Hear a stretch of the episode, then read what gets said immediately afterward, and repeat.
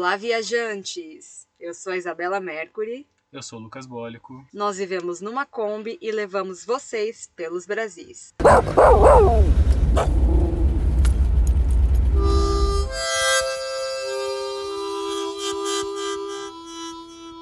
Olá, gente! Estamos em Mucugê, Ainda. interior da Bahia, Chapada Diamantina, mas nós não deveríamos estar mais aqui. Por que, Isabela? Conta pra gente.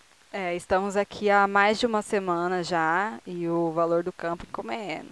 Cada dia ele dobra. Assim, nosso plano era ficar pouco tempo aqui e já seguir para explorar mais Chapada Diamantina. A gente chegou aqui na segunda? Nem, não foi no sábado, acho. É, a gente chegou no sábado. No sábado. Hoje faz uma semana e um dia. Hoje faz uma semana e um dia que estamos presos em Mucugê. Foi o seguinte, não sei se vocês devem lembrar do primeiro episódio que a gente falou, primeiro ou segundo, que a gente falou que tava com um pequeno vazamento de óleo. E aí até no episódio seguinte a gente colocou alguns áudios, né, de pessoas falando pra gente que era normal, que Kombi vaza mesmo, que o vazamento pequeno é uma coisa normal. E Ok. tava normal mesmo, tava dentro da normalidade. Sim, tava normal, não tava fazendo no chão nem nada. Só que a gente chegou aqui em Mucugê e a gente pegou uma estrada muito ruim, né? Algumas. algumas estradas muito ruins. E aí é, a gente saiu um dia pra ir numa cachoeira, deixamos a Kombi. Não, saímos com a Kombi. Quando a gente voltou, a nossa vizinha aqui de, de Kombi olhou e falou: Cara, tá com uma poça de, de óleo embaixo da Kombi de vocês, é melhor vocês verem. E aí, pra nossa sorte, tem um rapaz que mora aqui no camping que é mecânico. E aí ele deu uma olhada e ele falou: Isso não tá normal, essa quantidade não tá normal. Só que só descendo o motor, que é Tá. o terror das Kombis, né? Descer o motor. É, estavam formando duas poças, né? E aí a gente não teve saída a não ser baixar o motor. E aí o que a gente pensou, vai baixar o motor, vai resolver rapidão, beleza? Isso foi na terça-feira já que ele baixou o motor. Isso. Aí ele olhou e falou, olha, tá vazando é, por causa do... Tá vazando no radiador. no radiador. Ou eu vou ter que trocar uma peça pequena e o custo vai ser baixo, ou eu vou ter que trocar o radiador inteiro e a peça vai ser e aí vai ser um pouco mais caro, mas eu preciso tirar me- primeiro esse motor para saber o que que é. Aí ele, ele tirou e era realmente essa, esse anel de vedação. E ele falou, ah, eu vou aqui na cidade, porque a gente tá num camping que é 8 km da cidade. Ele falou, eu vou aqui na cidade, vou comprar essa peça, a gente troca e fechou. Ficamos felizes. É, aí eu já tava, né, planejando, ah, a gente amanhã vai embora, a gente vai embora amanhã e vamos pra não sei onde fazer tal passeio. Aí o Lucas ainda falou, calma, você tá com muita expectativa. Aí eu, ué, mas é só trocar uma pecinha. E aí não tinha tal pecinha aqui em Mucugê. Ele falou, não, então vou, vem em Ibiquara, que é 70 quilômetros daqui. Mandou uma mensagem pra uma pessoa que ele conhece lá de Ibiquara, também não tinha. Ele, ah, então é só em Barra da Estiva, que é 90 quilômetros. E aí ele começou a ligar para os lugares de Barra da Estiva, não tinha lugar nenhum. Aí ele falou, bom, então é só em Vitória da Conquista, que é 260 quilômetros daqui. Aí é, ele, vamos ligar lá, ver se a gente acha tal, porque se não tiver em Vitória da Conquista, aí eu não sei o que a gente ia fazer, porque não tinha na internet. Porque a questão é, existem dois tipos de anel de vedação do radiador, do óleo radiador. Um que é só uma borrachinha redonda, que é a que tá lá, que ele disse que é ruim, que vaza, que é o que tá acontecendo agora. E uma que é redondinha com uma pontinha. Que encaixa melhor e veda bem. Sim. E essa da redondinha com a pontinha que não tem em lugar nenhum. Nenhum. Aí a gente achou em Vitória da Conquista. Só, só que não vende sozinho. Ele sozinho é menos. É 11 reais uma- o, o, o par. Só que a gente só achou um kit com vários negocinhos e lá dentro tem esse bendito desse anel. E aí esse kit vai ser sem conto. Beleza. Agora, como fazer essa mágica dessa peça parecer 260 quilômetros de lá pra cá? Lembrando que o motor da Kombi está no chão. É, não dá pra gente ir lá buscar, né? E aí a gente achou, eles falaram, ah, tem um cara aqui que toda segunda e sexta-feira ele vai lá e traz. A gente, ah, então segunda-feira vai resolver. Aí ligou pro cara, ah, não, é terça e sexta, não é segunda e sexta. A gente, meu Deus, cada hora é um dia a mais. E aí a gente tá, estamos nesse pé.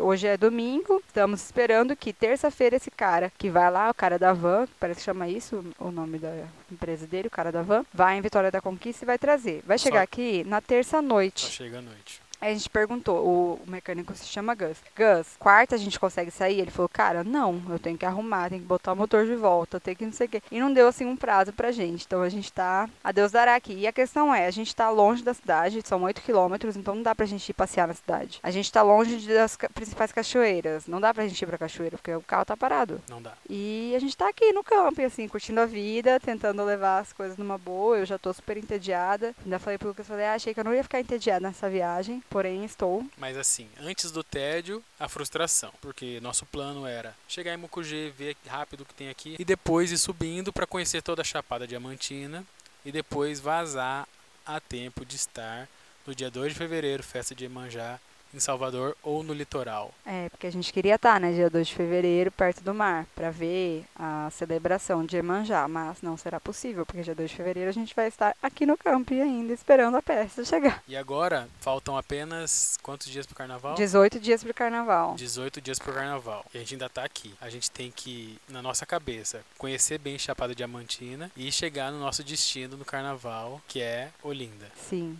Ou, se demorar mais, a gente vai sacrificar Chapada Diamantina ou Carnaval. é verdade. Você tinha pensado nisso já? Não. Pois é. E aí, qual que você prefere sacrificar? Olha, por um lado a gente já conhece o, o Carnaval em, em Olinda. Ah, Por outro, Carnaval é uma vez por ano. A gente pode passar aqui em qualquer momento, entre aspas. Né? é, eu acho que se for pra sacrificar alguma coisa, sacrifica a Chapada Diamantina. A gente já conheceu uma parte dela e vamos pro carnaval. Não abro mão do carnaval, não. A não sei que né, não dê pra ir, mas, pô, Se tiver que cortar alguma coisa, a gente corta, corta essa outra parte. É, pode ser. Pode ser. Aí, Tieta latiu É, pra vocês estão alguém. ouvindo ao fundo aí a Tieta também entediada, latindo pra alguém. Só pra vocês imaginarem, gente. A Kombi, ela tá com a bunda levantada, porque tá com macaco, tá com calço na roda e tal. A gente tá dormindo meio inclinado. Bom tá em- refluxo, né? tá tem embaixo de um sol de matar. O camping é um- um- uma área quadrada bem grande, é, onde a gente tá embaixo tem pedrinha, assim, pedrinhas de. Como chama? Brita. Brita. Em cima da brita. E tem um- vários espaços para motorhome, para Kombi e alguns espaços para barraca. Aí tem um banheiro comunitário, que tem a parte de chuveiro e a parte de vaso sanitário. E tem uma cozinha comunitária bem grande. Então a gente não tá. Nesse, nessa semana a gente não tá cozinhando dentro da Kombi até para economizar nosso gás. É, nesse ponto é positivo. A estrutura aqui é muito boa, o banheiro é muito limpo, a cozinha é gigantesca, você não ficar em fila pra nada, pra lavar louça ou pra fazer comida. A galera aqui é super legal. Hoje, inclusive, a gente fez uma cotinha, vai rolar um churrasquinho. O Nauta tá querendo subir na Kombi. A gente, da outra vez, né, lá em Chapada dos Veadeiros, que a gente teve, foi a primeira vez que a gente viu esse vazamento da Kombi, a gente ficou mais assustado porque. Pega o nota lá, Lu. Pera aí, gente, eu vou ter que buscar o cachorro. A gente ficou mais assustado porque é, se a gente precisasse deixar a Kombi no mecânico, a gente não ia ter onde ficar. Ela, ou a gente ia dormir na mecânica, ou a gente ia ter que alugar um Airbnb, alguma coisa pra ficar. E aqui não, a, a Kombi tá na. A, a parte carro tá sacrificada, né? Não, não, não tá funcionando, mas a parte casa está funcionando. Então a gente tá dormindo nela e todo o resto. Tá tranquilo. Por, por esse lado é bom. É o, foi um, uma sorte ter um mecânico que mora aqui no camping, que trabalha aqui e tal, e que é, cuida da Kombi enquanto a gente tá aqui no camping, né? Com a estrutura. Bom, queríamos aventura, ganhamos perrengue e tédio, né? Essa semana tá sendo uma pasmaceira, porque a gente não tem pra onde ir, a gente tá longe da cidade. A gente até um dia o mecânico deu uma carona pra gente uma cachoeirinha, foi super legal, a gente fez uma trilha e tal. Mas em geral, a gente depende muito da- da- das pessoas, assim. Eu até pensei, ah, vou fazer um exercíciozinho, vou correndo até Mucugê, vou no mercado tal, e volto. Fui ver no Maps, dava que, mais de Duas duas, horas, horas de caminhada. Num solzão, eu falei, ah, não vou não. É, e aí a gente pediu uma carona para um, pra um casal de motorhome. Um dia eles iam pra uma cachoeira, a gente, ah, pode ir com vocês? Aí ela fez uma cara, assim, falou que não cabia tal, que não tinha cinto de segurança. A gente, ah, tá. Então a gente não tá, tipo, pedindo muito, né? Esperar se alguém. Se alguém se oferecer, a gente aceita, igual hoje. A gente foi no mercado e o pessoal é, quis ir num riozinho. E a gente já topou e foi. Mas de resto a gente tá preso aqui. Tá- Eu tô até achando que quem tá ouvindo o podcast deve achar que tá muito difícil a viagem, porque toda vez a gente fala de perrengue, de coisas difíceis e tal. O que, que você tá achando, Lucas? Você achou que ia ter tanto perrengue assim? Eu achei que ia ter mais até, falar bem a verdade pra você. Porque a gente completou um mês na estrada. Primeiro perrengue, entre aspas, não foi um perrengue de verdade. Porque o vazamento de óleo não tava grave, dava pra continuar a viagem. E a gente seguiu. Depois deu problema na caixa d'água, isso aí foi chato. Eu perdi um dia lá embaixo do carro, desmontando, depois colando e tal. Mas também um dia. E agora tá um pouco mais grave, né? O chato é que a gente tá um tempão parado por uma bobeira, uma peça minúscula, É, uma peça que- baratinha. Se fosse numa cidade maior, esse problema seria arrumado em menos de um dia. Meio-dia já teria arrumado. Tipo, o motor tá bom, tá tudo bom, mas esse vazamento nesse lugar específico com essa peça muito pequena deixou a gente preso aqui. Acho que também isso ensina, ensina, sei lá, mas isso, isso faz a gente lidar com, com o imprevisto mesmo e achar que não ia ser, não tem como ser só legal, só aventura e tal. Tem, tem tédio também. É, a gente fez coisas legais, né? Vocês, se vocês olharem no nosso YouTube, nosso Instagram tem bastante passeio legal que a gente fez por aqui, que a gente já conseguiu fazer, mas a gente tá passando por um, né, um teste aí de paciência e, enfim, pra né, de convivência também. Como que tá? Vamos falar um pouco de convivência, então. Como que você acha que está sendo a nossa convivência nesse um mês? Fizemos um mês de estrada. É, óbvio, né? A gente já trabalhava junto, para quem não sabe, a gente é jornalista, trabalhava junto e morava junto, né? Era casado, a gente já ficava o dia inteiro junto, mas não assim em 12 metros quadrados. É, é tinha uma divisão, né? Porque de manhã à noite a gente estava junto como casal, durante o dia como colega de trabalho. Eu conseguia fazer essa divisão. Ah, eu sim, eu também. No trabalho a gente não se tratava como mari esposa e marido. Acho e... que não nem se tratava, eu nem te via como, te via como colega de trabalho. Você não?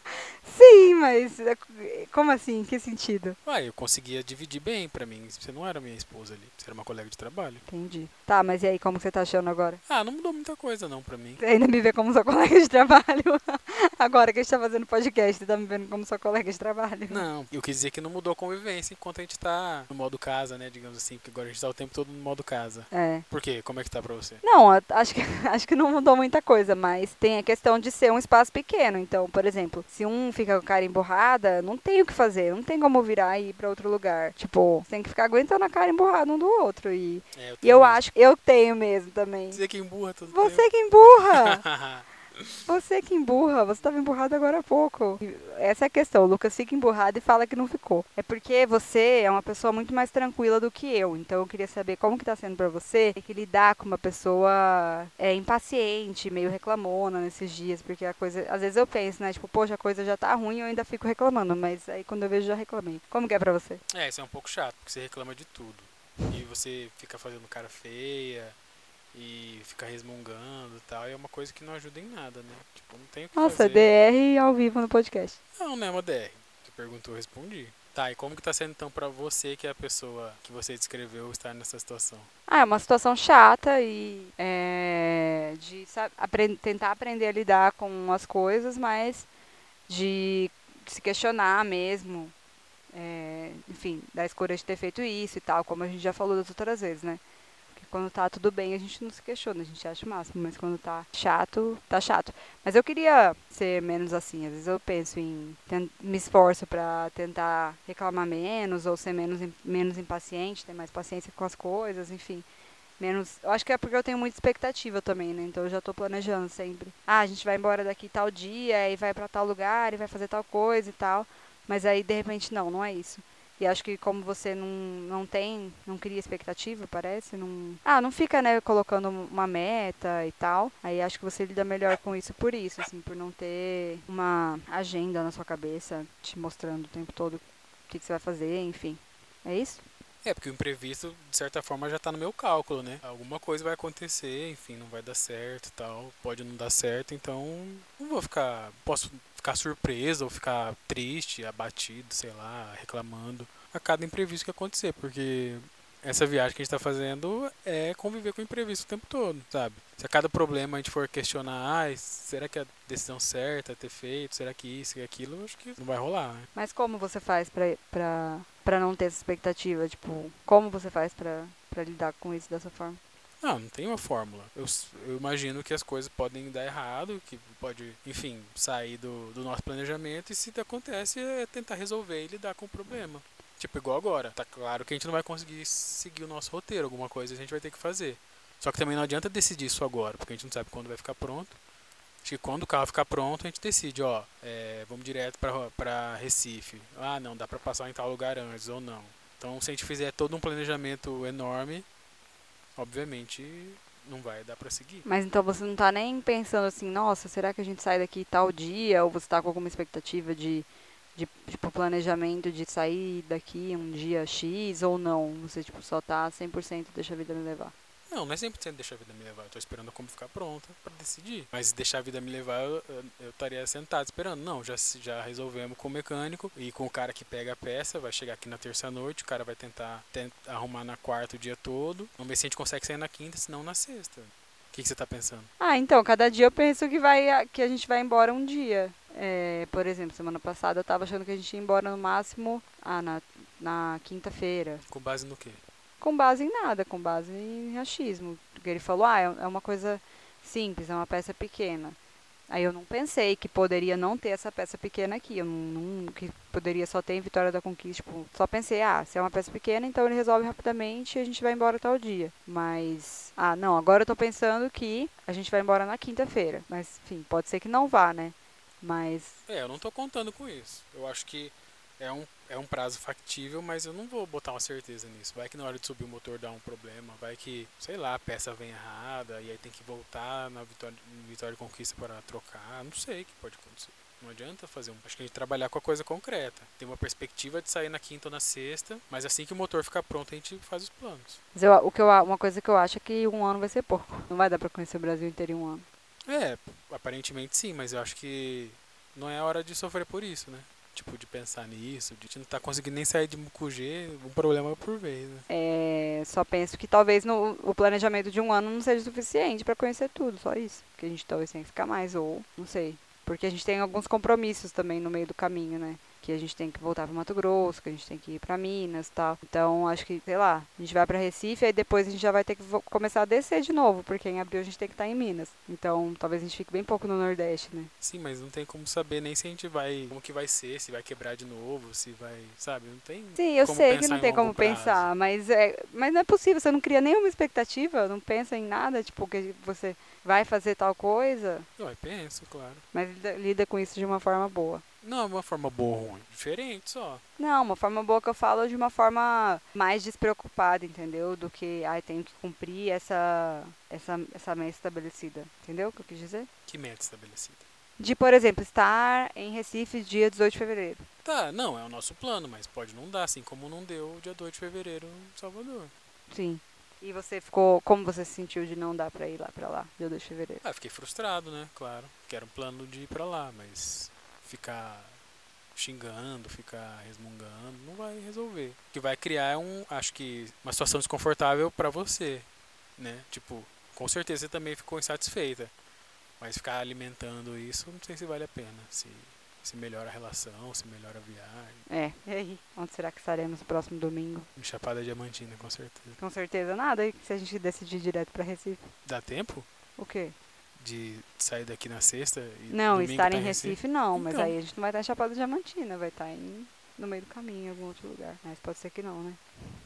Não sei. Mas assim, por outro lado, independente de estratégias ou de como encarar o problema, a situação, tal, enfim, de perspectivas futuras, acho que pensando no agora ajuda a gente ver o lado bom das coisas, né? Imagina se o carro dá esse problema no meio do nada, se a gente tem que chamar um guincho, se a gente vai para uma oficina onde a gente não pode dormir, então tem que ter o gasto com oficina e mais um hotel, ou um Airbnb, sei lá, ou uma casa. Ou a gente acha tem dificuldade para achar uma casa que um hotel que aceite os cachorros, enfim. Então, a gente está passando por uma coisa difícil, mas com uma estrutura interessante, né, com a com a base aqui no Camping. no camping, tem um mecânico aqui no camping. Então, acho que ver as coisas por essa perspectiva ajuda também. Sim, já tá bem melhor do que poderia estar, com certeza. Estamos num lugar bom, é, onde os cachorros podem ficar tranquilos, podem ficar soltos às vezes, passear tal. Tá bem melhor do que poderia, poderia estar se tivesse dado tudo mais errado. Isso não te ajuda? Sim, ajuda. Bom, gente, acho que então é isso.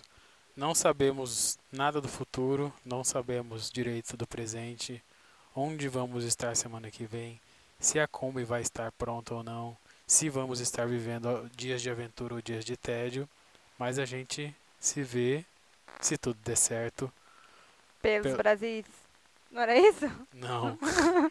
É que a gente se vê pelo YouTube, pelo Instagram e pedir para vocês continuarem seguindo a gente pelos Pelos Brasis. Brasis.